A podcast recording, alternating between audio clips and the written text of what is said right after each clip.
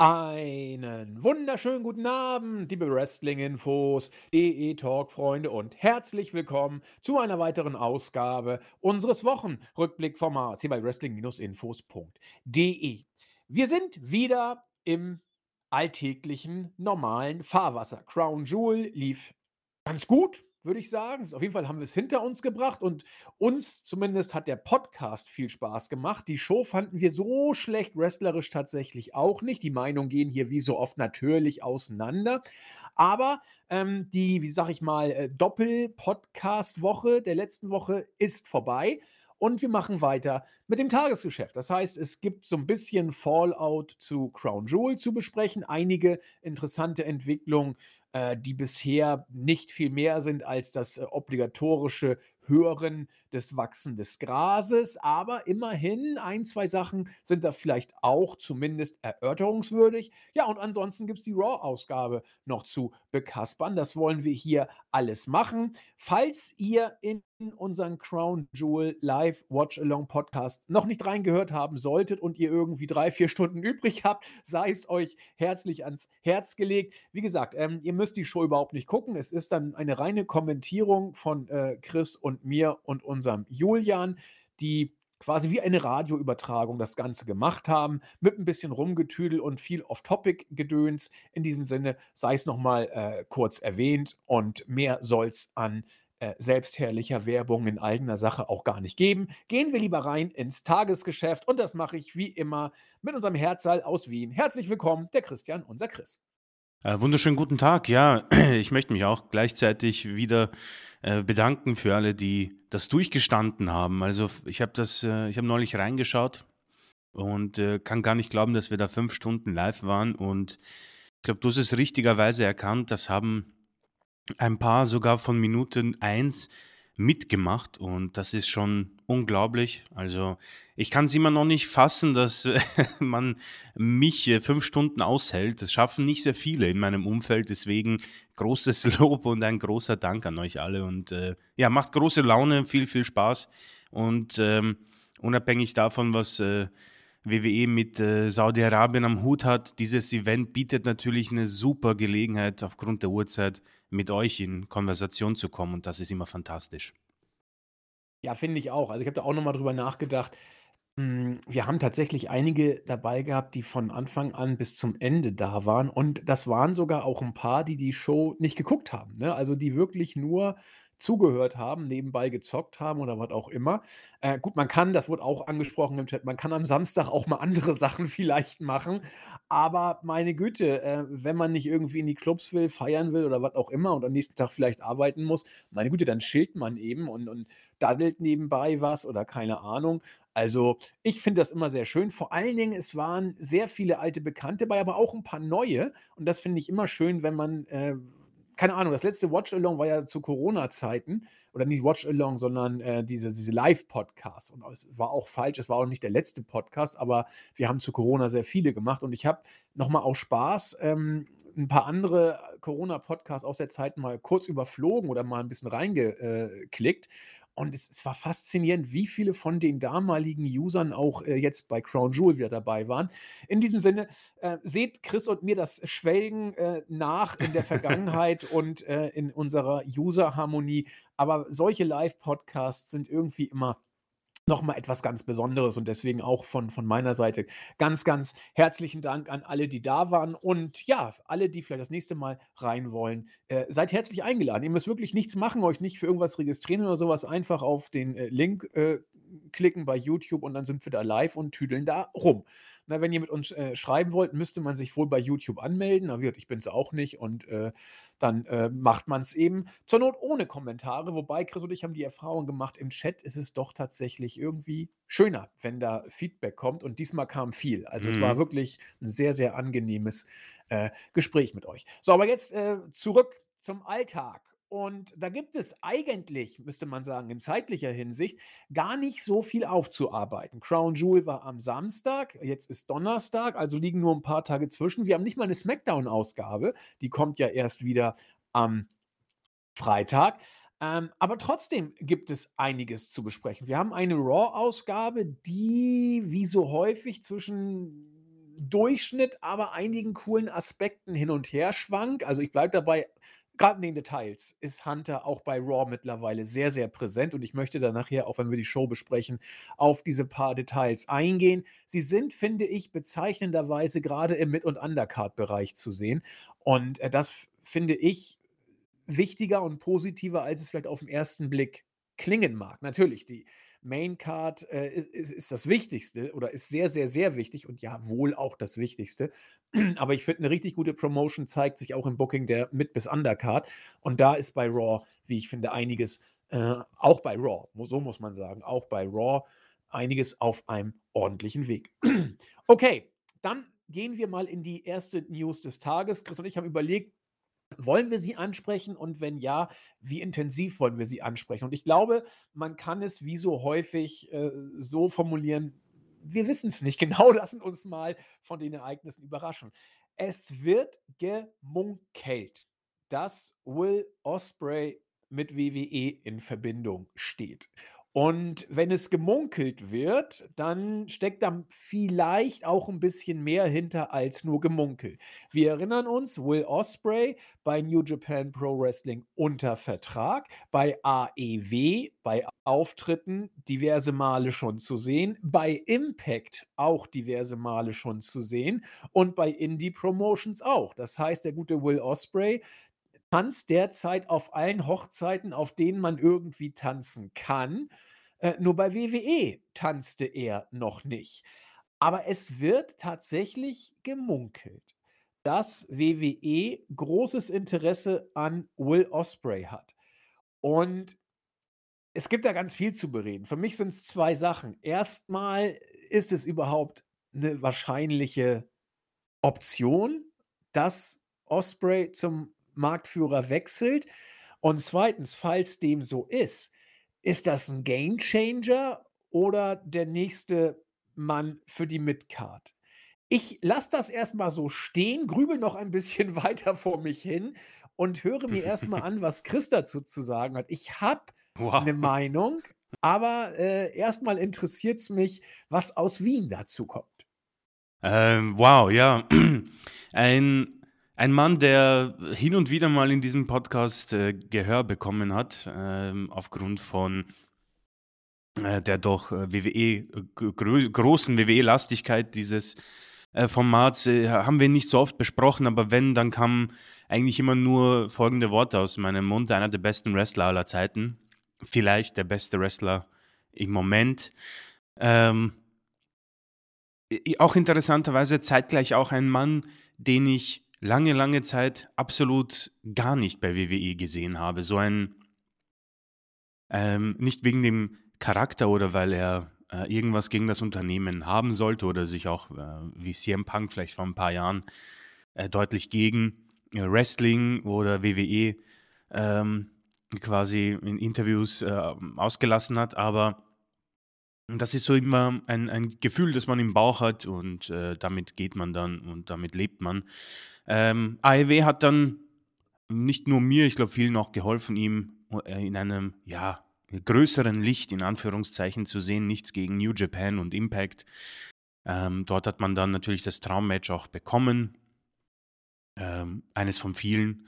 Und äh, jetzt äh, gibt es diese interessante Nachricht, dass er vielleicht äh, zu WWE wechseln könnte. Man nähert sich heran, ja, das, das ist alles ganz nett. Und es gibt auch ein paar äh, Spielereien zwischen Osprey und Seth Rollins auf Twitter, X, wie auch immer man das nennen mag. Äh, und dann äh, kommt man natürlich auch ins Grübeln, in die, ins Träumeland. Und ich werde nicht lügen aufgrund ähm, äh, der, aufgrund dieses Podcasts auch und der Tatsache, dass man wie ich schon sehr lange WWE schaut, wäre das ein Mann, den ich äh, sehr, sehr gerne dort sehen würde. So, was heißt das jetzt?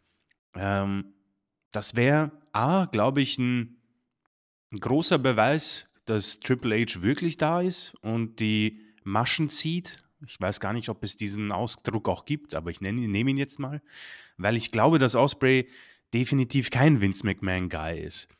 Ähm, und das wäre zweitens ein Big Deal für WWE, denn er ist zwar kein Free Agent, aber das ist vielleicht einer der ja, ähm, größten Stars, die nicht langfristig an einer der größten Promotions gebunden ist. Erneut nichts gegen New Japan, ja. Ähm, und dann würde man tatsächlich irgendwie so äh, diesen, diesen ähm, positiven Schwung, den wir auch letzte Woche, glaube ich, äh, besprochen haben, der positive Schwung vom WWE würde man natürlich da wunderbar mitnehmen, ja. Das würde auch den ähm, ja, Independent-Fans vielleicht nochmal einen WWE-Channel einschalten oder ein Peacock-Subscription geben.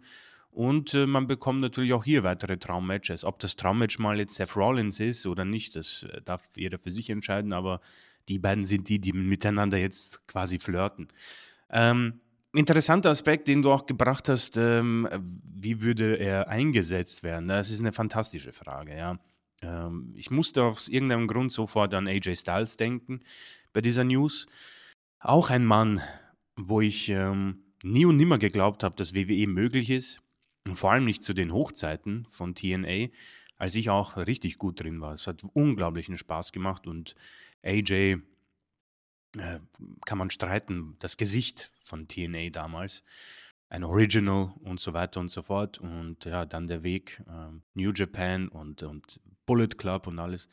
Und dann kam tatsächlich der, das Debüt beim Rumble, ja. Und auch damals gab es ähnliche äh, Gespräche. Was wird man mit ihm machen? Äh, er ist ja kein WWE-Guy und Vince war damals äh, noch sehr hoch im Kessel. Aber man hat ihm sofort das entsprechende Spotlight gegeben. Ich glaube, sofort ein Cena-Match und relativ bald auch ein WWE Championship-Match und auch Titelgewinn mit großer Regentschaft. Aber langfristig muss man sagen, ist es die letzten Jahre mit Kader. So, Stichwort mit Kader. Osprey, ein Mann mit unglaublichem wrestlerischen Talent, aber wir sind halt immer noch beim Sports Entertainment und ich denke, man könnte einen ähnlichen Weg sich erwarten. Ähm, ein schnelles Match mit dem aktuellen Superstar der Company, sei es jetzt Seth oder Roman Reigns, inklusive eventuellen Titelgewinn, eine super Regentschaft, aber dann vielleicht eher schwächere. Äh, drei, vier, fünf, sechs, sieben Jahre. Nun ist Osprey 30, der ist halt noch blutjung. Ähm, und das, da ist noch sehr viel Weg davor. AJ ist, glaube ich, jetzt 46, 45. Also ist das schwer vergleichbar vielleicht, aber ich bin trotzdem vorsichtig und würde nicht sagen, ja, der ist sofort ein Topstar bei WWE. Ähm, wie ich die Chancen sehe, mh, hm, äh, mh, tue ich mir schwer tatsächlich. Ähm, es wird wohl einen Grund geben, dass der Mann sich nicht äh, komplett bindet an All Elite. Und ich könnte mir auch vorstellen, dass er nach vielen, vielen Jahren des ähm, Herumfliegens und Wrestlens einen Big Money Deal möchte. Wäre, was auch fair enough wäre. Und Big Money Deal und vielleicht auch irgendwie das äh, Spotlight des, ja, der noch immer größten Promotion im Wrestling ist wahrscheinlich noch immer ein großer Anzieher. Und ähm, deswegen kann ich es mir tatsächlich vorstellen. Allerdings ähm, erst in ein paar Jahren. Also ich denke schon, dass das eher so eine äh, Gerüchteküche-Sache ist für ein paar Klicks und äh, wir noch ein bisschen warten müssen. Aber ich denke, langfristig wird dieser Mann unter dem WWE-Banner wresteln und das wird ziemlich krass werden, weil es trotzdem zeigt, dass WWE ähm, vor allem unter der Triple H-Ära wohl sich mehr Sachen öffnet, die vor vielen Jahren ja, eigentlich unmöglich waren, vor allem unter Vince McMahon. Deswegen spannende News ähm, und viele Träumeleien, vor allem bei mir. Also da beginnt dann wieder so dieses äh, jüngere Ich hervorzukommen. Der Wrestling-Fan, der Typ, der nicht sehr viel ähm, Wrestling-News gelesen hat und sich einfach auf die Dings gefreut hat. Und das wäre, Osprey, muss ich sagen, ist halt so noch ein so ein CM Punk, ein Daniel Bryan bei mir, wo ich, wo ich einschalten würde, wo ich das schauen würde. Ja, das ist ein Big Deal für mich und deswegen ähm, wäre ich nicht abgeneigt. Da, sagen wir es mal so. Ich finde deinen Vergleich zu AJ Styles sehr interessant und mm, musste da ein Stück auch dran denken. Das andere Extrem, an das ich denken musste es ist jetzt kein Extrem, aber es ist auf jeden Fall anders als Style und ja, ist so ein kleines Extrem, wenn es das überhaupt gibt, blöde Formulierung, äh, nämlich Ricochet. Und, Hm, mhm. ähm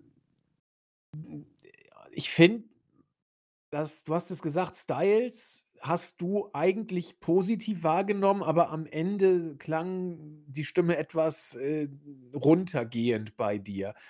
Und daraus habe ich entnommen, dass du den Run von Styles als gut, aber nicht nicht großartig angesehen hast Definitiv. bei Ja, ja, ja. WWE. Äh, und ich sehe es 'n kleines bisschen differenzierter. Ich finde den den Run von Styles bei WWE, ähm, äh, unabhängig oder abgesehen davon, dass ich ihn manchmal einfach anders gebookt hätte. Äh, auch was was was was was Optik und Auftreten angeht, hätte ich Styles 'n Tick mehr Richtung New Japan gebookt. Ähm, aber unabhängig davon finde ich, dass der Run von Styles für ihn schlicht überragend gut war. Er hat, äh, bei WWE das erreicht, was, äh, einem TNA Impact Worker niemals, äh, zugetraut worden wäre. Und die letzten Jahre, hast du gesagt, ist er in der Midcard. Und ich glaube, er ist zum Teil auch da, weil er das will, weil er den Fokus mehr auf die Familie setzt, weil er sich vertraglich mehr Auszeiten bedungen hat und trotzdem ganz gutes Geld verdient. Ich sehe aus Styles Sicht an diesem Run eigentlich ein, fast perfekten Run. Also, aus Sicht von Styles hätte es kaum besser sein können. Er hat großartige Matches gehabt mit Cena, auch wenn ich sie nicht so stark gesehen habe wie wie alle anderen auch, aber die waren auf jeden Fall stark. Da müssen wir gar nicht diskutieren, ob sie überragend waren oder nicht. Das ist im Auge des Betrachters, kann man philosophieren. Äh, und dass er danach jetzt, äh, in den letzten Jahren nicht mehr die 1. Geige gespielt hat, muss, wie gesagt, aus seiner Sicht nicht mal schlimm sein. Überhaupt nicht. Äh, wenn er irgendwie auftritt, ist er trotzdem immer noch irgendwie over. Ich finde das faszinierend. Es gibt immer 'n Pop. Er ist, äh, sage ich mal, eine Marke. Er ist ein Brand innerhalb von WWE und, äh, das können nicht viele sagen. Wenn du dir Ricochet anguckst, äh, als wir da Matches gesehen haben, komischerweise übrigens auch bei New Japan gegen Ospreay vor einigen Jahren, äh, wo wir gesagt haben: „Hui, hui, hui, die die beiden sind die Zukunft.“ Und das haben wir auch schon ein, zweimal im Podcast gesagt. Bei bei Ospreay ging der Stern dann immer weiter auf, weil er in Japan geblieben ist, während er bei Ricochet stagnierte und das höchste der Gefühle war 'n SummerSlam-Match, äh, gegen Logan Paul. So, äh, bei Money in the Bank war er auch drin. Genau, in London war er auch im im Money in the Bank Ladder Ma aber ansonsten, äh, war er teilweise nicht mal Gegenstand der Show oder tingelte im Main beim Main Event rum oder was auch immer oder war Jobber bei Raw oder SmackDown, wenn's denn solide lief.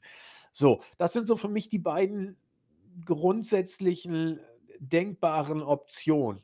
Und wenn man die Realität sich anguckt, ist bei den meisten Workern eher das Szenario, ähm, Ricochet bisher gewesen, wenn man zu WWE gekommen ist. Und man muss auch bei einem Will Ospreay, den ich in Sachen Gesamtpaket derzeit für einen der besten, vielleicht sogar für den besten Worker der Welt halte, wenn man sich mit solchen Aussagen überhaupt aus der Reserve, äh, locken lassen möchte. Aber ohne jetzt sich hier festzulegen, ist Ospreay ein überragender Worker derzeit. Er ist on his prime. Seit 2, 3 Jahren, äh, spielt er auf einem Level, das fast seinesgleichen sucht. Auch ein Ospreay kann bei WWE den Weg des Durchschnittsworkers gehen. Er kann auf Ricochet-Niveau ohne Probleme ankommen. Und ich sehe auch, dass das gar nicht lange dauern würde, wenn du ihn schlecht bookst, Mhm. dass er dann der Durchschnitts-Engländer ist, der dann irgendwie mal bei Raw in der Mitte der Card, äh, den Job machen darf für irgendwen, für The Miz oder so 'n Schrott. Ähm, wenn aber ich traue ihm auch zu, so so 'n Run wie Styles hinzulegen. Und das wäre für für für Ospreay überragend, denn ich ich sehe da 'n Charisma, ohne Frage, äh, aber ich sehe kein, äh, keine Ahnung, überragendes Charisma in Anführungszeichen. Und, äh, deswegen bin ich so 'n bisschen hin und hergerissen. Warum ich aber glaube, dass es mit Ospreay klappen kann und ich deswegen ein kleines bisschen eher positiv als negativ eingestellt bin, äh, liegt einfach in der Personalie Hunter begründet. Wenn wenn Hunter die Zügel in der Hand hält, dann werden alle, die, äh, was können und die etwas mitbringen, immer 'ne Chance kriegen und immer die Hoffnung auf ihrer Seite haben: „Warte, warte nur ein Weilchen, äh, irgendwas wird hier schon noch möglich sein.“ Und deswegen glaube ich, dass, wenn es eine Chance gibt für Ospreay zur WWE zu wechseln, dass sie eigentlich jetzt ideal ist. Denn ein Ospreay wird in Sachen wrestlerischer Entwicklung nicht mehr viel mitmachen. Der ist in Japan durch das Stahlbad gegangen, der ist, äh, auf der Höhe seines seiner Schaffenskraft, äh, und er wird auch, äh, charakterlich, äh, charismamäßig da das da ist er fertig. Da passiert nichts mehr, glaube ich. Und deswegen muss er eigentlich jetzt bald zu WWE. Das geht auch noch in einem Jahr, es geht auch noch in 2 Jahren, aber ich glaube nicht, dass er da irgendwie sich noch groß entwickelt. Es geht, glaube ich, nur darum, wie groß ist das Zeitfenster oder wie lange ist das Zeitfenster für Ospreay auf, dass er bei WWE äh, einschlagen kann. Und das Zeitfenster ist jetzt auf. Es wird noch ein, zwei, drei, vier Jahre aufbleiben. Locker. Vielleicht sogar noch fünf, sechs Jahre. Wie Chris sagt, er ist ja noch jung. Aber äh, das ist für mich dann keine Zeit mehr, wenn er jetzt nicht zu WWE geht, wo er noch irgendwie was lernen muss und sich entwickeln muss. Das ist für mich abgeschlossen. Der Junge ist fertig.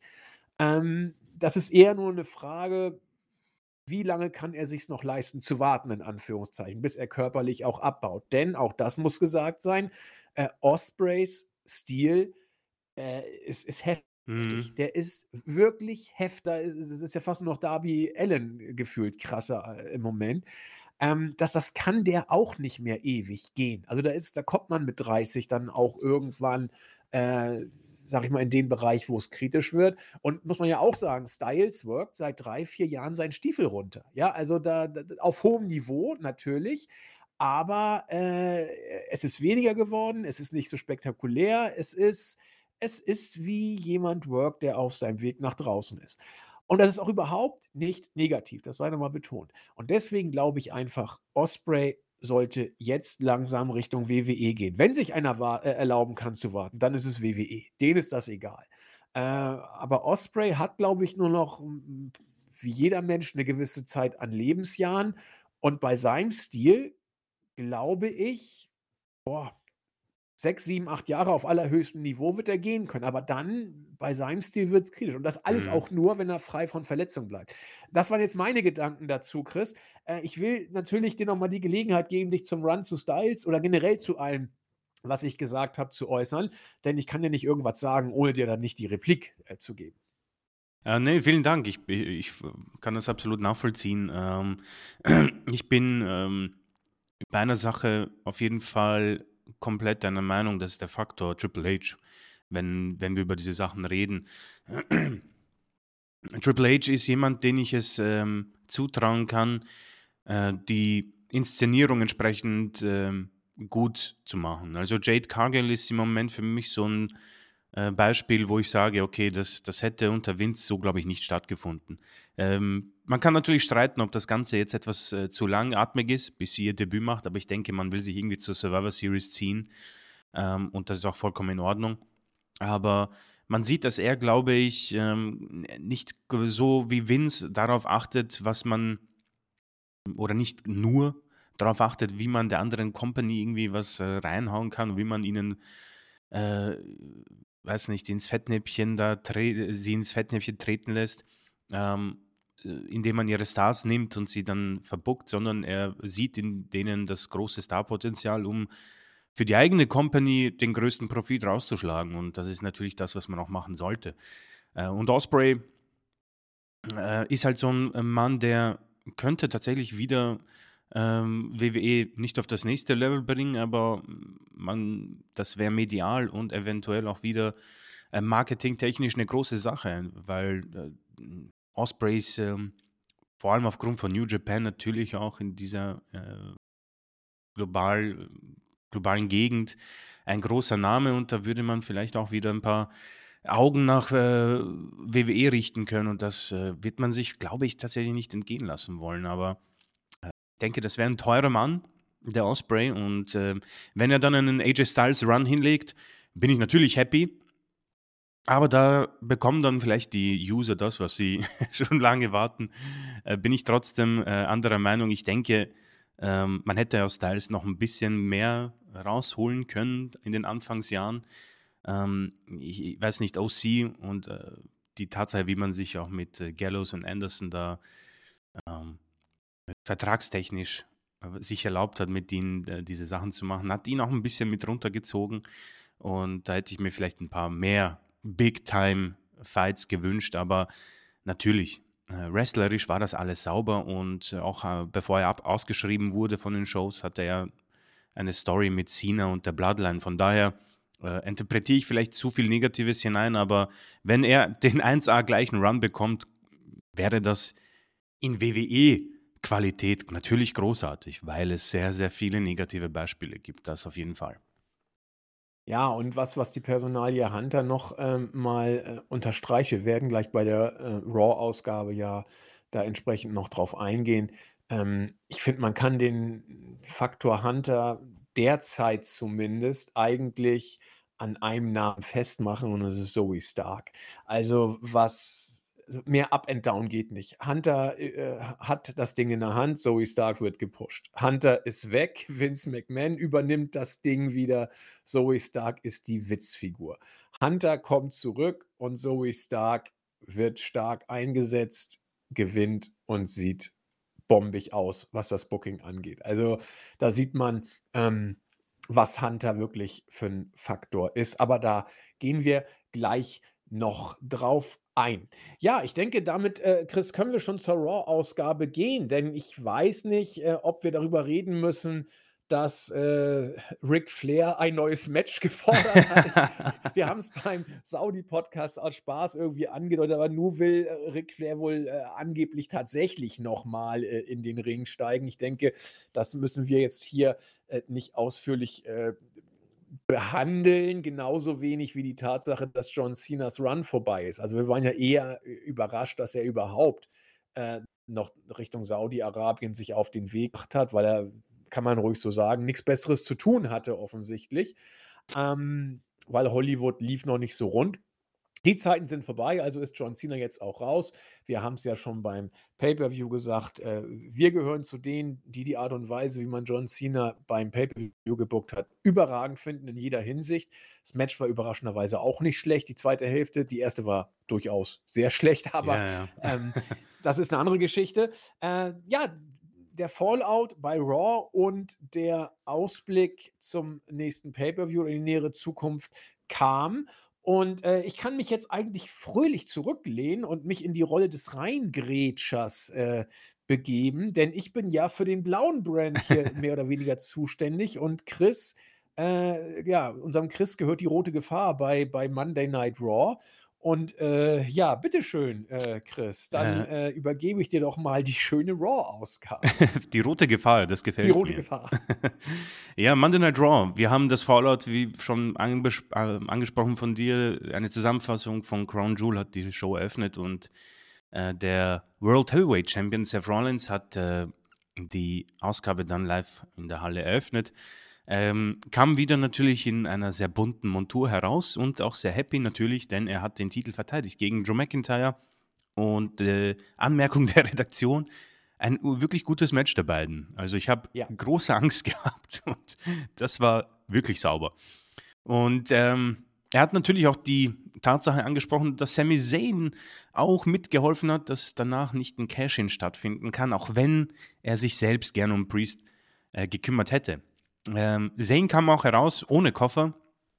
Dieser wurde ihm von Adam Pierce weggenommen, denn natürlich ähm, ist er nicht der rechtmäßige Halter und äh, Priest äh, hat sich diesen Titel bzw. diesen Koffer natürlich äh, fair and square bei Money in the Bank ähm, geholt bzw. hat ihn vom Karabiner abgehängt. Ähm, Irgendwie finden, sorry, ich muss kurz mal Bitte.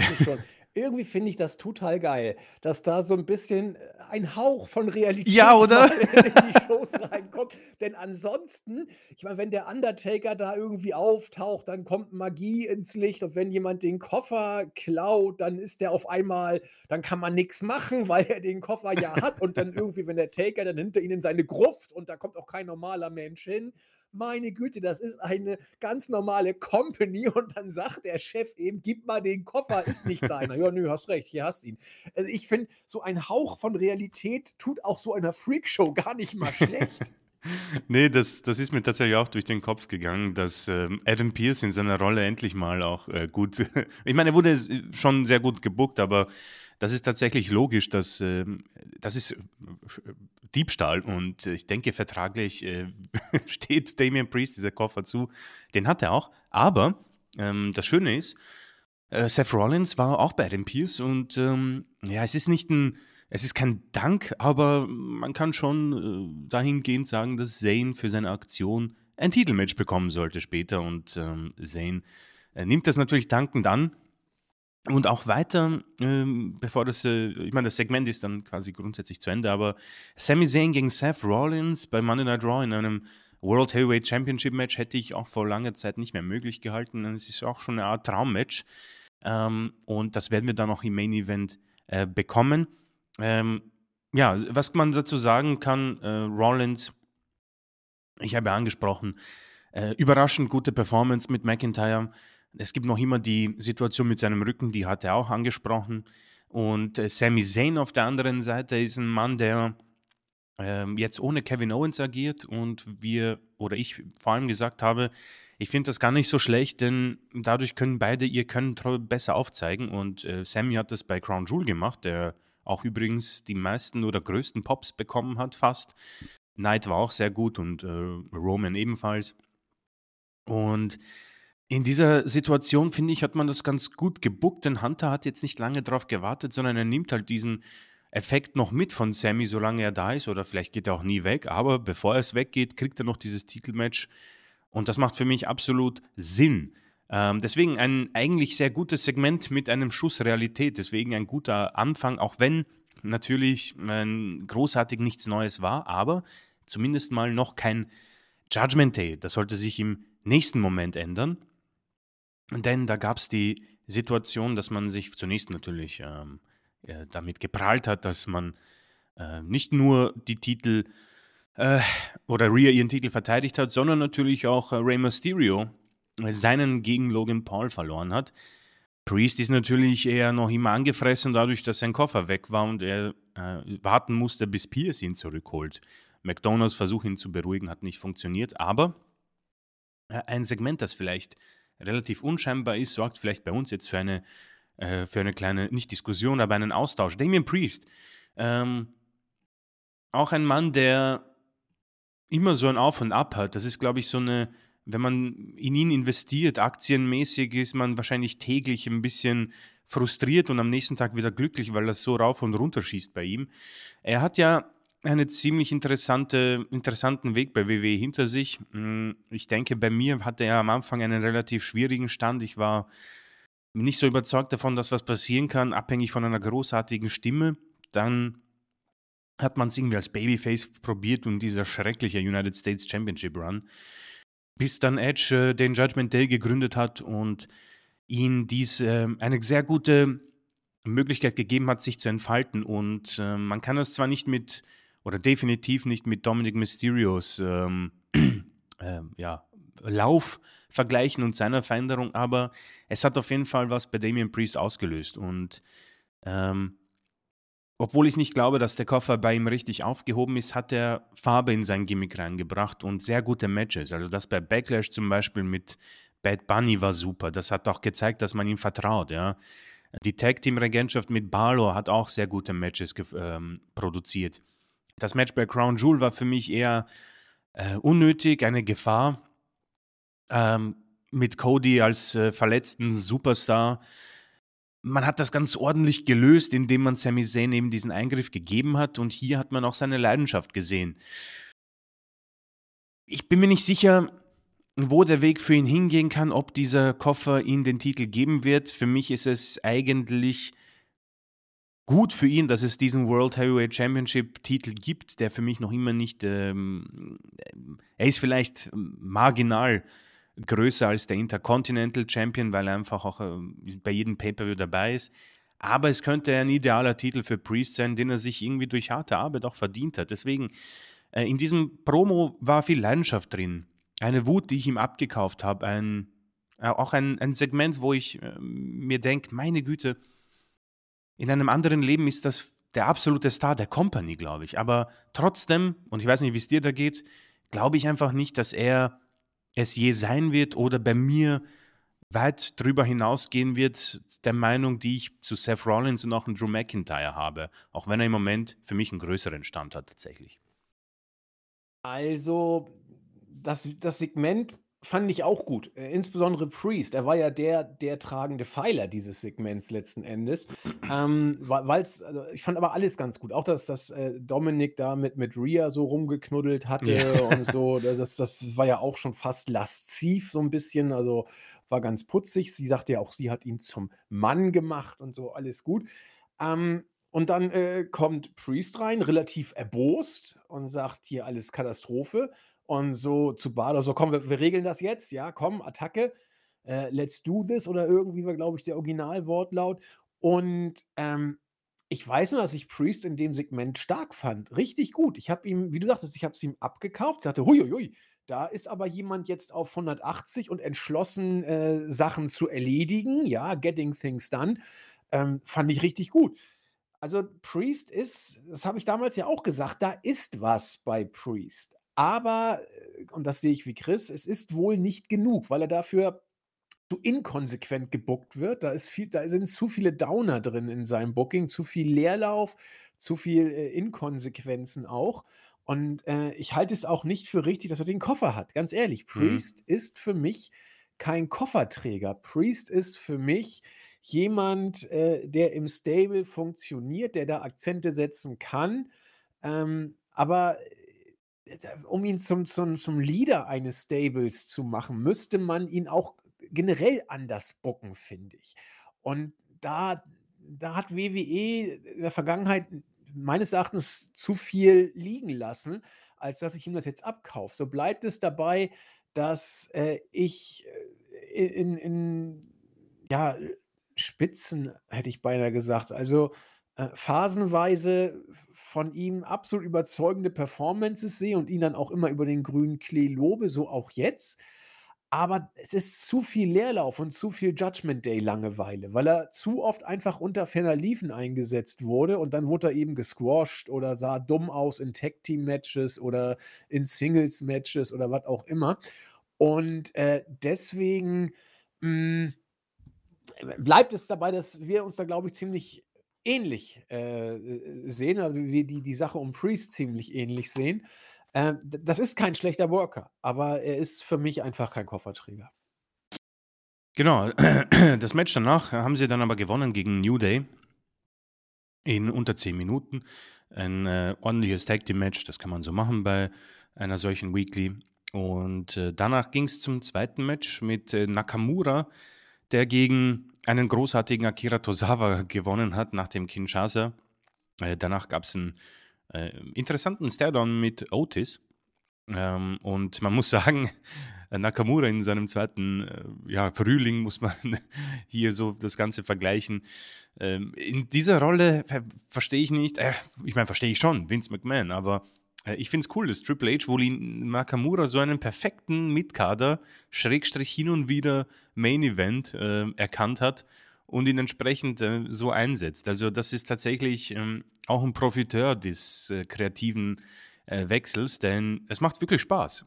Äh, man hat mich irgendwie zu einem kleinen Nakamura-Fan gemacht in den letzten Wochen und Monaten und gleichzeitig erkennt Triple H auch, und das ist so auch ein bisschen eine Facette seiner, ich möchte nicht sagen Regentschaft von Hunter, aber er sieht äh, das, äh, was man schon früher, auch unter Vince McMahon, so die kleinen Feinheiten bei gewissen Mitkadern oder Superstars oder Wrestlern, die früher unter Vince entweder gar nicht aufgegriffen wurden äh, oder ausgeschlachtet wurden. Und ich finde, dass er einen wunderschönen Zwischengrad äh, entdeckt hat bei solchen Superstars, wie es eben ein Otis ist oder ein Tosawa oder ein Nakamura. Ja?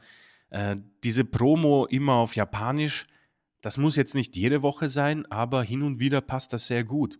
Akira Tosawa äh, hat Woche für Woche zwar äh, seine, seine Auftritte, aber dieses Hampelmann-Gimmick von ihm wird auch nicht ausgeschlachtet, sondern hin und wieder äh, streut man auch nur so ein Sekundensegment ein, wo er zum Beispiel Rhea entgegenläuft und dann erschreckt sich wegdreht und dann wieder davonläuft. Äh, das ist einfach großartig eingesetzt und wird nicht langweilig bzw. dämlich ausgeschlachtet wie dieses Schusch von ähm, Chad Gable. Ja.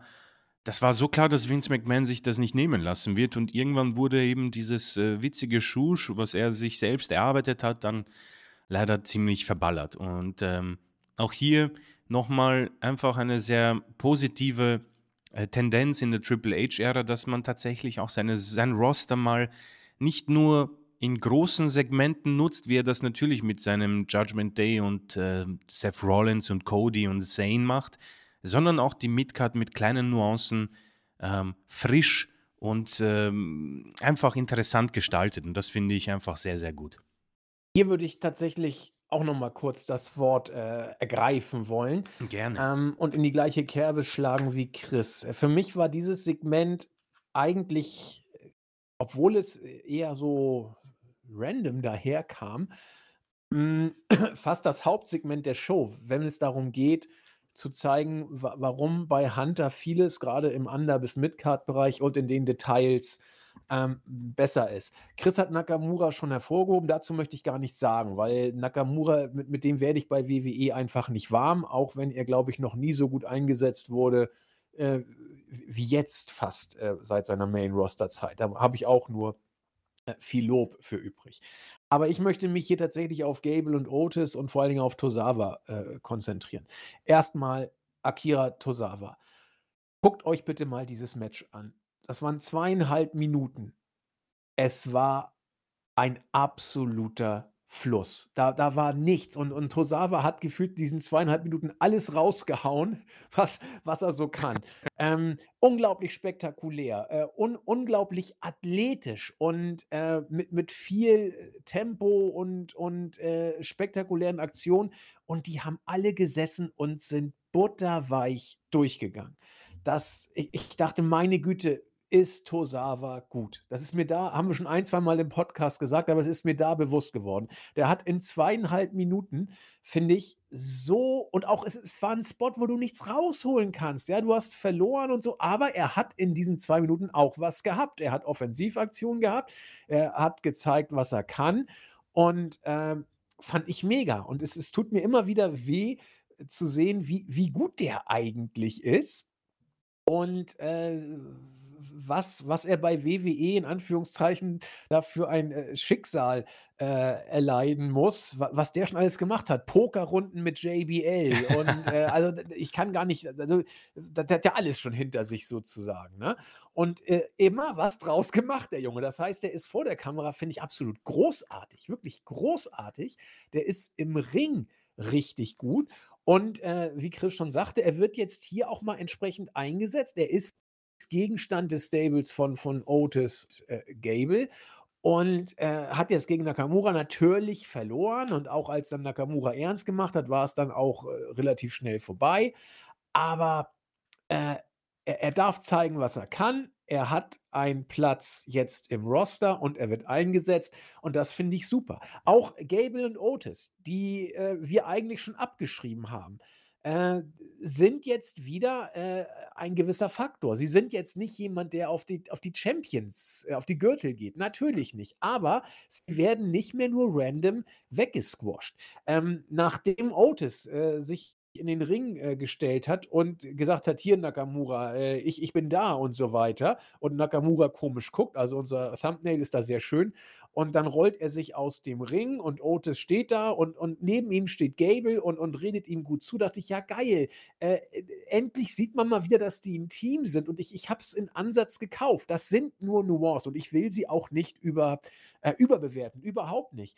Aber äh, man sieht, dass auch Mini-Tech-Teams in der Undercard eine kleine Geschichte und eine Relevanz in den Shows haben. Und äh, für Chris und mich war das äh, Tech-Team mit Otis und Gable ein Stück weit ein Tech-Team der Herzen. Ich finde, es ist immer noch, weil, weil die beiden einfach gut funktionieren. Die, die funktionieren irgendwie gut. Ich spüre da was. Und ich bin heilfroh, dass Hunter das offensichtlich auch sieht und äh, sie zwar in der Midcard lässt, äh, eher Undercard, ne? Also Midcard Ja, kann man ja. schwerlich sagen. Aber, äh, er da eben auch denen so 'n paar Geschichten gibt. Und das finde ich einfach irgendwie gut. Denn jetzt wird es irgendwie mit, äh, Otis und Nakamura weitergehen. Vielleicht geht's dann Tag-Team-mäßig, irgendwas. Auf jeden Fall hast du 'ne kleine Mini-Geschichte in der Undercard.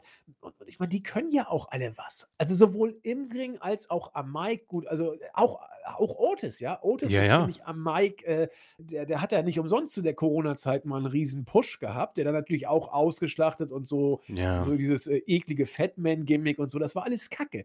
Otis hat absolute, äh, Stärken am Mikro und, äh, ich finde immer geil, wenn er „Yeah!“ das finde ich großartig, wenn er das macht.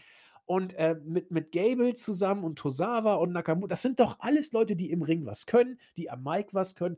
Hunter sieht das und gibt ihnen 'ne gewisse Zeit. Ich finde es ist doch wirklich nicht so schwer. Und, äh, so ein Segment hätte es bei bei Vince McMahon in der Form, glaube ich, nicht gegeben. Ne, du hast es angesprochen. Es ist einfach eine äh, eine gute Sache, dass du dich nicht von, ähm, Anfangssegment bis Main Event einfach nur quälen musst, wenn du jetzt Genau. mal die Shows schaust, ja?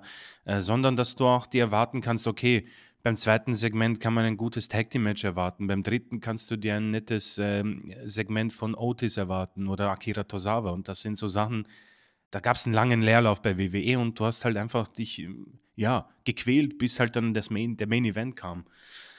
Ähm, Main Event wird's, äh, bei Miz vielleicht nicht werden, aber er hat sich im Fatal 4-Way Match ein Intercontinental Championship Match erarbeitet. Und zwar hat er gegen Ricochet, äh, Bronson Reed und Ivar gewonnen nach einer knappen Viertelstunde. Ähm, ich weiß gar nicht, ob Miz jetzt 'n Thema sein sollte bei uns, ähm, bei Äh, Crown können wir Jewel. zu einem machen, wenn wir wollen, Kann man meine, das können wir auf jeden Fall. Ähm, bei Crown Jewel gab's 'n für mich schwieriges Segment. Also, ich bin kein Fan von solchen Sachen, ähm, aber kann schon nachvollziehen, warum das WWE macht. Ich weiß noch immer nicht, wer das war wer das war, aber, äh, er wird wohl sehr wichtig sein für die äh, für die für die für die Ortschaft dort oder für das Land. Ähm, aber das viel Schlimmere für mich ist die Tatsache, dass wir uns wohl auf einen Face-Turn einstellen müssen von The Miz. So, jetzt habe ich schon oft gesagt, ich habe, ähm, wie bei vielen Superstars, äh, ist bei mir Miz schon durchgespielt, ja? Ähm, und, äh, ich erkenne natürlich sein unglaubliches Talent am Mikrofon an, welches aber ähnlich wie John Cena, äh, sehr gefährlich ist für Ja. gewisse Superstars. Und, ähm, die Gefahr besteht jetzt auch für den Intercontinental Champion Gunther. Der hat ja schon ein Segment auch hinter ihn oder hinter sich mit Miz bei Miz TV und man hat da schon wieder gesehen, dass Miz, wenn er in Form ist, sehr, sehr gefährlich ist. Und ich muss sagen, dieses Segment hat Miz auch damals gewonnen.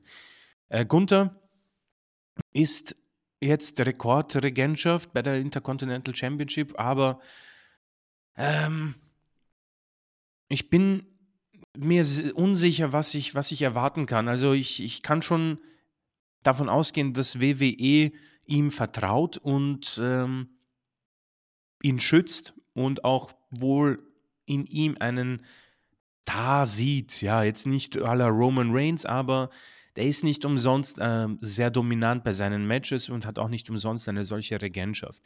Allerdings weiß ich nicht, ob diese längeren Pausen zwischen Pay-per-Views ihm sehr guttun, ja?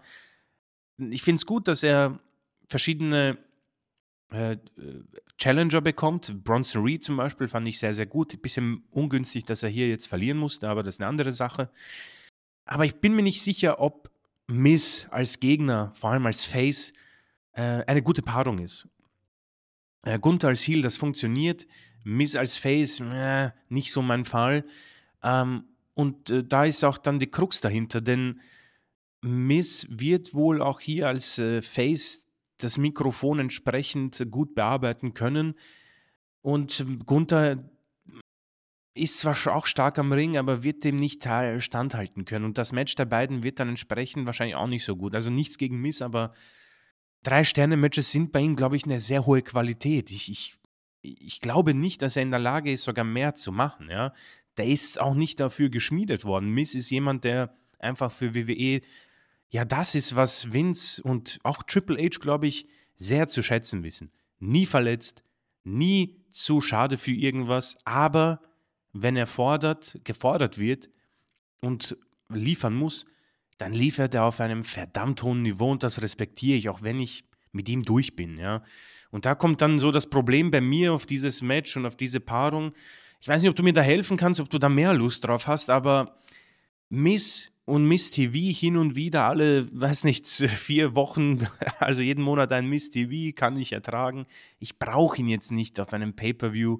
Ich brauche ihn auch nicht in der Intercontinental Championship. Und vor allem brauche ich ihn nicht gegen Gunther. Ähm, Miss hat für mich mittlerweile eine einzige Sache, in der er wirklich großartig ist.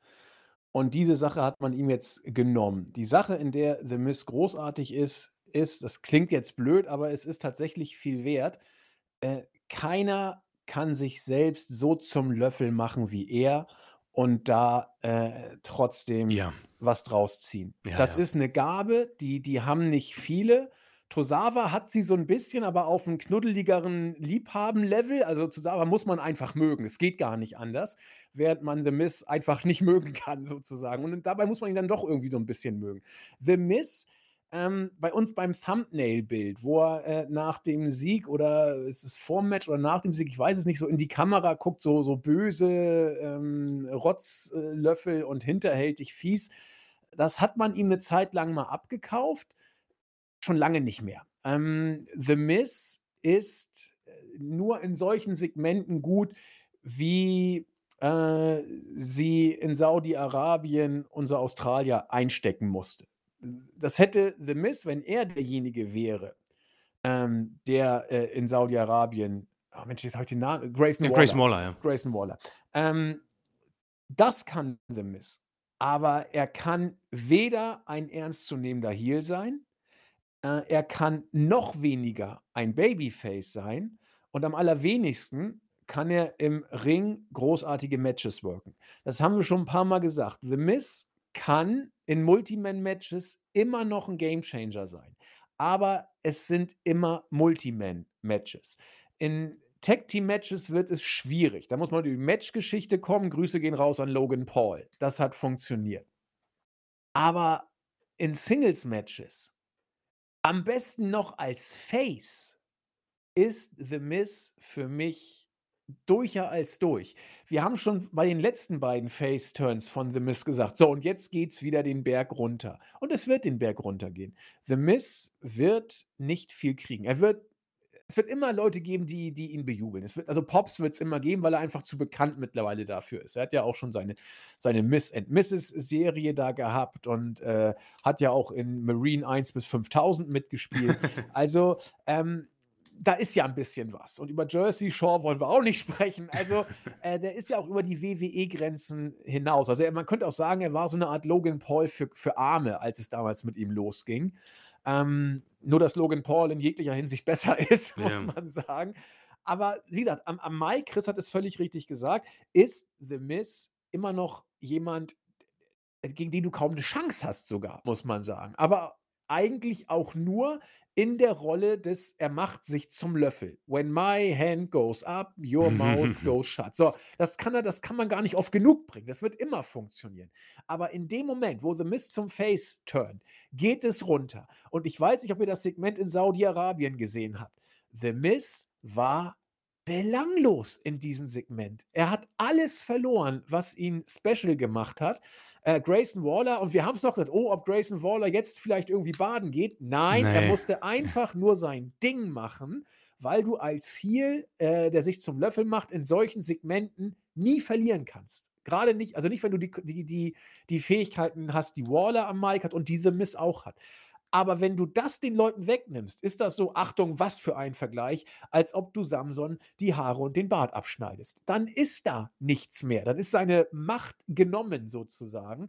Und deswegen äh, graut mir. Also eigentlich muss äh, Gunther, für den das überhaupt nicht gut ist, The Miz sofort squashen. Ja, das, darf ja, da ja, kein, ja. das darf da kein Match geben eigentlich. Zwei Minuten Squash. Ja. Dringend. Ja. Also ich, äh, für mich ist das ganz schlimm, dass The Miz diesen Face-Turn jetzt hinlegt.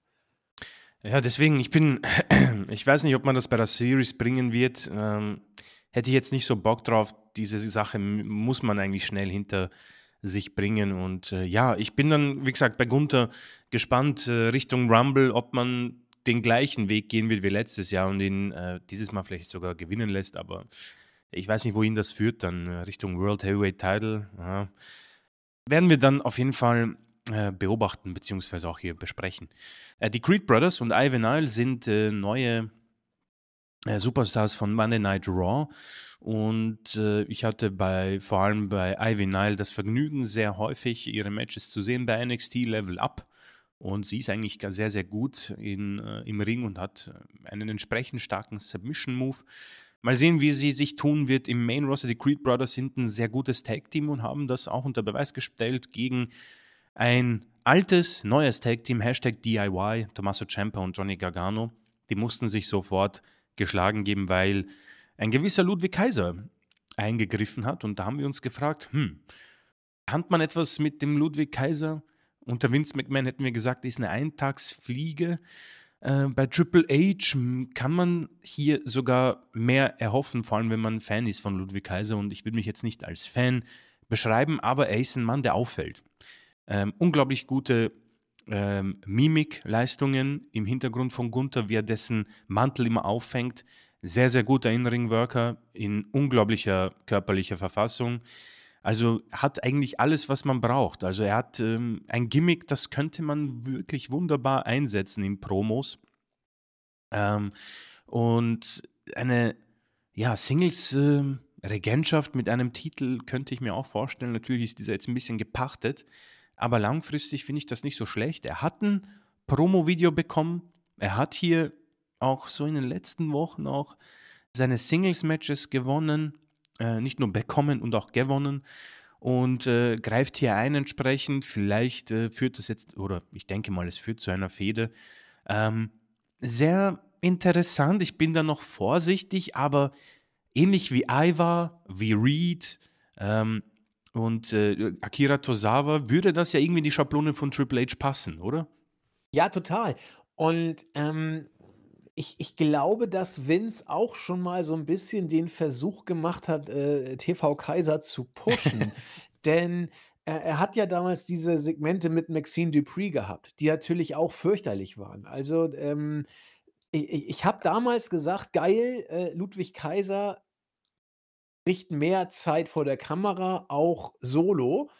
Und das ist super, weil der Junge extrem starkes Mic-Work hat, extrem gute Facial Expressions. Also da, die Kamera mag ihn, muss man sagen. Ich habe mir jetzt auch noch mal dieses Segment eben, äh, während Chris geredet hat, noch mal mit äh, wo äh, Byron Sexton, by the way, großartiger Ring-Announcer, Ja. das, äh, das muss man hier mal sagen. Also Gott, ist der gut gewesen. Endlich was, was er, wo man ihn einsetzen kann.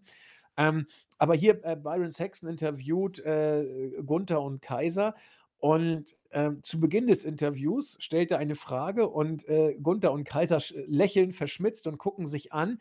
Ähm, sowas klappt oder es klappt nicht. Und das kannst du auch nicht üben, glaube ich.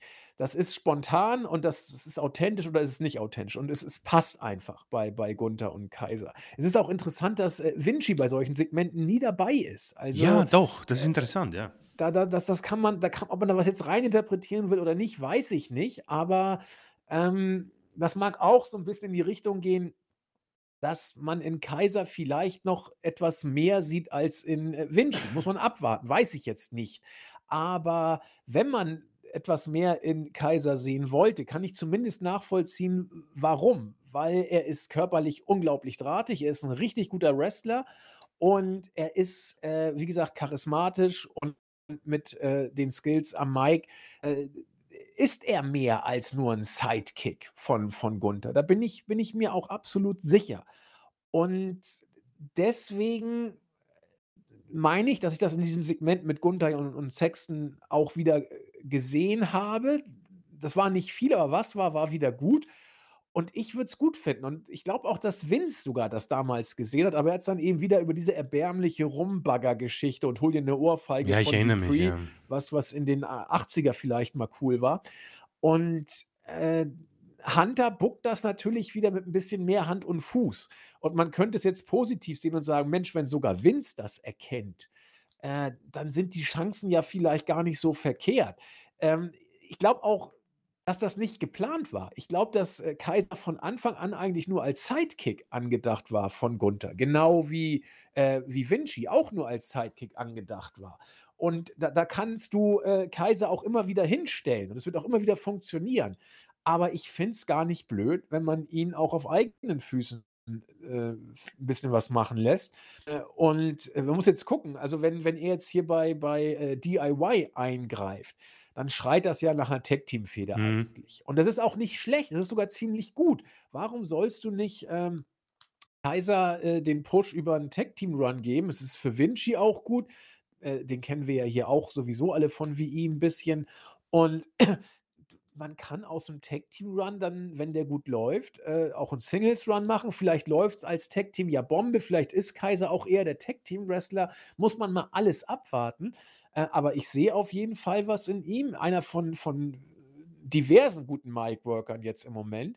Und also ich ich ich drücke ihm die Daumen. Er kommt ja hier auch aus'm Norden, aus Pinneberg, glaube ich. Also Ah, tatsächlich? Güte. Ja, ja, doch, Ah, doch. Also cool. ich ich gucke mal kurz nach. Ich meine, äh, Ludwig Kaiser ist gebürtiger Pinneberger. Aber mach mal weiter, ich prüfe das mal. Äh, sehr gerne. Ja, wir kommen zum, ähm, ja, vorletzten, äh, Punkt dieser Raw-Ausgabe. Es geht um die Damen-Division oder Frauen-Division.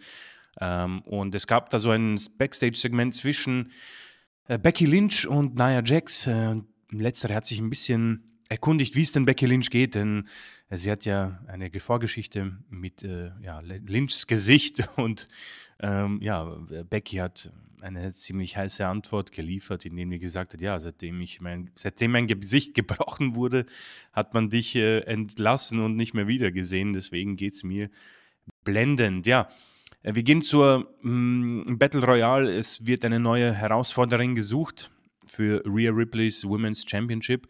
Aber bevor Becky Lynch überhaupt diesen Ring betre betreten kann, wird sie von Xia Li, äh, attackiert. Ähm eine interessante Geschichte.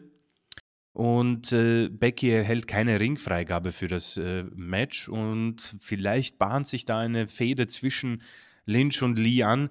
Ähm, meine Situation ich werde mich hier noch 'n bisschen bedeckt halten, aber ich finde das eigentlich 'ne ganz interessante Situation und, ähm, hätte, äh, große Lust, das zu sehen. Becky Lynch, auch ohne NXT Championship, versucht wohl jetzt gerade in ihrer, äh, Karrieresituation ein paar, ja, neuen Ankömmlingen zu helfen und ich habe Xia Li nicht sehr viel gesehen, äh, deswegen lasse ich mich da überraschen, aber, ähm, ich denke, Becky macht das in dieser Situation eigentlich sehr gut und gibt diesen Leuten da das entsprechende Licht und wer weiß, was daraus, äh, sich entwickeln kann. Also, ich bin auf jeden Fall dafür.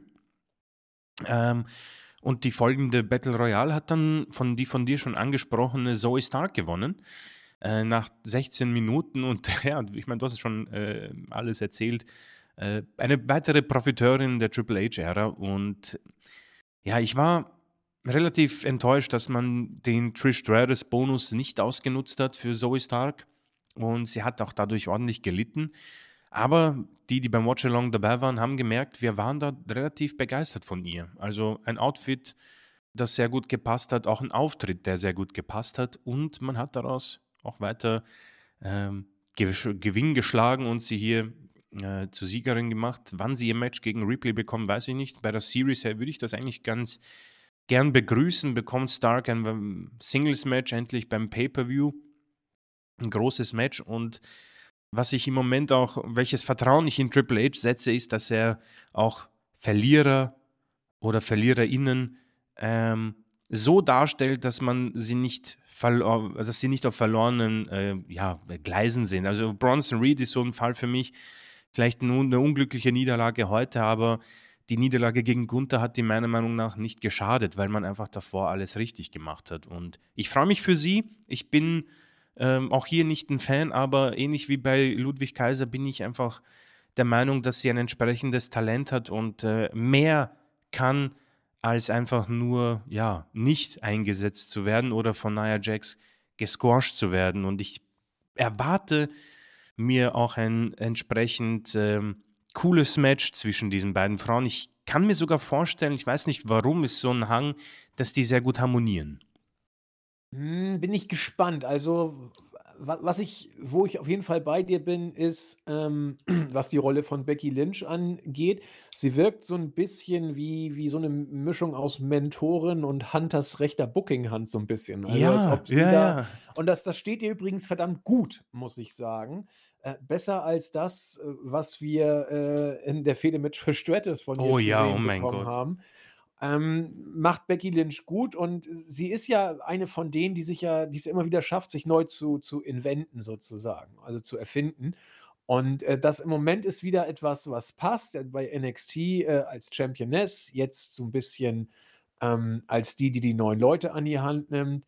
Äh, dass sie da jetzt mit Nia Jax äh, kann man drüber nachdenken, aber ist egal. Dann mit, ähm, Zoey Stark weiß ich noch nicht so genau, was ich davon, äh, konkret halten soll. Ähm, denn unabhängig davon, dass ihr Booking nicht immer gut war, muss sie am Mic auf jeden Fall, äh, etwas lernen. Da gab's ein, 2 Sachen, die nicht gut funktioniert haben. Da war sie vielleicht zu nervös, vielleicht hat man sie auch backstage allein gelassen. Das will ich gar nicht ausschließen, dass man da irgendwie hin und her überlegt hat, was sie jetzt sagen soll und am Ende wusste sie es gar nicht richtig, weil sich's 5 vor 12 noch mal geändert hat. Wissen wir nicht. Aber, ähm, nach dem, was wir gesehen haben, ist da noch Luft nach oben und ich hoffe, sie, äh, äh, be bekommt das hin, denn die positiven Aspekte, die wir bei ihr sehen, die haben wir ja betont. Wie sie auf großer Bühne gegen Nia Jax antreten wird das boah, kann ich ganz schwer, wie gesagt, vorhersagen. Also, ich ich, ähm, habe zu wenig Matches von Zoey Stark jetzt gesehen, auf Pay-per-View-Ebene sowieso kaum, als dass ich mir anmaße vorauszusagen, wie sie sich in dieser neuen Umgebung akklimatisieren wird und was sie dann wrestlerisch auf die Matte es sind ja 2 Faktoren. Was kannst du wrestlerisch? Zweitens, wie gehst du auf der großen Bühne, äh, damit um mit der Situation? Und ich, äh, kann zum Wrestlerischen noch zu wenig sagen, da habe ich sie nicht intensiv verfolgt und deswegen erst recht nichts dazu sagen, wie es auf der großen Bühne wird. Ähm, du hast natürlich mit Rhea einen der der dankbarsten Gegner, äh, will ich mal sagen, weil Rhea ist A gut und Rhea kann mit den meisten eigentlich auch worken. Und, äh, für 'n Youngster, wie Zoey Stark ist, scheint mir Rhea vielleicht noch, äh, Becky, vielleicht Bayley, Asuka würde man hier noch nennen können. Äh, Lotte ist gefährlich, ehrlich gesagt. Lotte ist immer so die kann dich auch echt, äh, auflaufen lassen, Ja. wenn sie Bock hat. Ähm aber ich glaube, da hat sie mit mit Rhea auf jeden Fall den denkbar und äh, den denkbar dankbarsten Gegner, um es mal so zu sagen. Äh, ich ich gebe keine Prognose ab, äh, drücke aber alle Daumen und glaube auch, dass es klappen kann. Will's oder ich hoffe, dass es klappen kann, aber ob ich sage, dass es dass die Wahrscheinlichkeit groß ist, so weit lehne ich mich nicht ausm Fenster. Äh, freuen für sie tue ich mich und lasse es einfach auf mich zukommen. Ich glaube, das ist äh, so weit kann ich mich ausm Fenster lehnen. Äh, genau, äh, dann ging's, äh, schon in den Main Event, äh, World Heavyweight Championship und Seth Rollins hat gegen Sami Zayn nach 20 Minuten gewonnen via Roll-Up. Ähm, für alle, die's interessiert, das Match gibt's in voller Länge hier auch zu sehen. Ähm, nach dem Match wurde es interessant, denn wir haben's schon angesprochen, die Survivor Series wird diesen Monat stattfinden und sie steht auch in diesem Jahr unter dem Motto der War Games. Und wir haben auch schon das erste Match äh, bekommen. Es hat sich auch angebahnt in den letzten Wochen und Monaten, muss man sagen. Ähm, Judgment Day werden sich messen gegen, äh, Rollins, gegen Cody Rhodes und, äh, Sami Zayn. Ich weiß nicht, ob ich jemanden jetzt vergessen habe, um ehrlich zu sein. Auf jeden Fall, ähm, ist das im Moment das Match. Ähm, es ist eigentlich 'n 5 gegen 5 Match, ähm, wir werden sehen, äh, welche Superstars da noch dazukommen oder ob die überhaupt dazukommen. Äh, und ja, Adam Pearce hat's in hat versucht, in William Regal-Manier das Ganze anzukündigen, ähm, hat 'n guten Job gemacht, mu muss ich sagen. Und wir bekommen das War Games Match. Ähm, ich muss sagen, ich erinnere mich, wohlwollend an das letztjährige, denn ja, da muss man sagen, hat die Bloodline-Story wohl ihren Peak gehabt. Oh ja. Und, äh, mit Jey und Sami, also ein unglaublich großartiges Match. Ähm, ob wir diese Qualität bekommen, ja, die die Zweifel sind, äh, auf jeden Fall da, aber, äh, War Games bei WWE hat, äh, seit der Reinkarnation äh, schon sehr große Momente und coole Momente hervorgehoben. Es gab auch schon ein paar Langweiler ähm, bei NXT, aber im Moment äh, hat man da auf jeden Fall guten Grund, ähm, ein paar nette Matches zu erwarten und ähm, hoffe, dass wir danach vielleicht auch mal einen neuen ähm, Schritt bei WWE bekommen, ein bisschen weniger Judgment Day, ähm, die, die, das, äh, die die Show dominiert, aber um den Strich drunter zu ziehen, eine Raw-Ausgabe mit einem coolen Öffnungssegment, einer Mid-Card bzw. Mittelshow, die man sich ansehen kann, wo man sich nicht betrogen fühlt oder einfach nur sich runterquält, ja. Nicht alles ist Gold, Leute. Also ich denke nicht, dass das jetzt eine 10 von 10 Punkten Show ist, aber weißt du, man kann das ohne Probleme empfehlen für die, die wirklich Bock haben, sich da hinzusetzen äh, und sich das anzusehen, weil man einfach auch Leute in Szene setzt, die man noch lange nicht gesehen hat. Es ist neu, es ist frisch und es wird nicht ausgeschlachtet. Die kleinen Talente oder größeren werden schön in Szene gesetzt. Stichwort Nakamura, Stichwort Tosawa, Stark und wie sie alle heißen, Becky Lynch in ihrer Mentorenrolle. Also ähm, ist das im Moment eine Zeit, die man, die sicherlich äh, positiv ähm, nehmen kann und auch ein großartiger Main Event, das hat mich auch nicht überrascht, aber natürlich bleibe ich trotzdem dabei. Es ist das typische Rollins-Match, nur bei Monday Night Raw. Ähm, wird sich zeigen, was passieren wird. Wargames steht also als nächstes vor der Tür und das werden wir dann natürlich auch, wenn es soweit ist, äh, previewen und reviewen. Aber Monday Night Raw kann man hier auf jeden Fall ähm, positiv ähm, unter einem positiven Licht stehen lassen. Ja, denke ich auch. Also, wie Chris schon sagt, es war nicht alles Gold, was glänzt. Gerade das, das Endsegment eben, ne? Also, das war, äh, das war Raw Endsegment Dauerschleife Ja. sozusagen. ne? Das wollen wir auch gar nicht verhehlen. Also, äh, ich sehe da auch im Moment noch keinen äh, Heel-Turn von Sammy. Der wird ja Babyface purmäßig da gebuckt, dass er da Rollins äh, Hand in die Höhe hält, dann kommen die Heels, machen ihn platt, dann versucht Rollins zu helfen, klappt nicht und Cody rettet den Tag. Also da haben wir alles drin. Also Cody, Schnarch, Judgment Day, Hurra, Rollins, äh, Gan und Sami Zayn als Babyface. Ähm, aber auch da muss man sagen, es ist eben alles mehr oder weniger konsequent. Es passt schon, du bleibst äh, in der Story und ähm, es ist in sich stringent und von daher auch, finde ich, kann man sagen, das Endsegment steht für vieles, was bei Raw eigentlich die letzten Wochen immer so war. Aber die Details, wie gesagt, die sind es, die, die diese Show etwas äh, besser gemacht haben, als wir sie in den letzten Monaten, als Vince wieder an Drücker war, wahrgenommen haben. Äh, kurz noch äh, Ergänzung: Das vierte Mitglied der Babyface ist natürlich Jey Uso. Ja, Logo, muss ja, klar. Ja, ja, ja. Hat, ja, hat ja auch geholfen. Und äh, ja, Jay war, er war ja auch in Saudi-Arabien dabei, genau. War er doch, oder? Jay? Genau, ja. Also Ja, kurz in einem, er hat eingegriffen, ja. Genau, er hat irgendwie für Ordnung gesorgt und ich glaube, den Judgment Day vertrieben oder so. Ja, klar, muss er. Genau. Ergibt dann ja auch äh, alles Sinn. Ja, äh, obwohl wir dieses Mal tatsächlich nur eine äh, äh, äh, Weekly zu besprechen haben oder hatten, äh, sind wir wieder über die 70 Minuten gekommen und äh, haben dann doch wie immer so die Punkte gefunden, die uns erörterungswürdig schienen. Und es sind, wie gesagt, diesmal die äh, zweite Reihe Leute, ja, also Ludwig Kaiser, ähm, Tosawa, äh, Chad Gable, Zoe Stark, wie sie alle heißen. Und äh, finden wir, wie gesagt, auch mal äh, gut. Ich finde es sowieso gut, wenn man ein bisschen die Midcard äh, entsprechend inszeniert. Und nochmal, du kannst sie nicht einfach nur inszenieren, du musst auch das dann richtig machen. Wenn du sagst, so, jetzt geben wir mal so ein bisschen der Midcard ein bisschen Kamerazeit, so grab mal for the Breast Ring, wo du auch sagst, ja geil, was soll ich denn da greifen, wenn ich keine Geschichte habe oder irgend sonst was.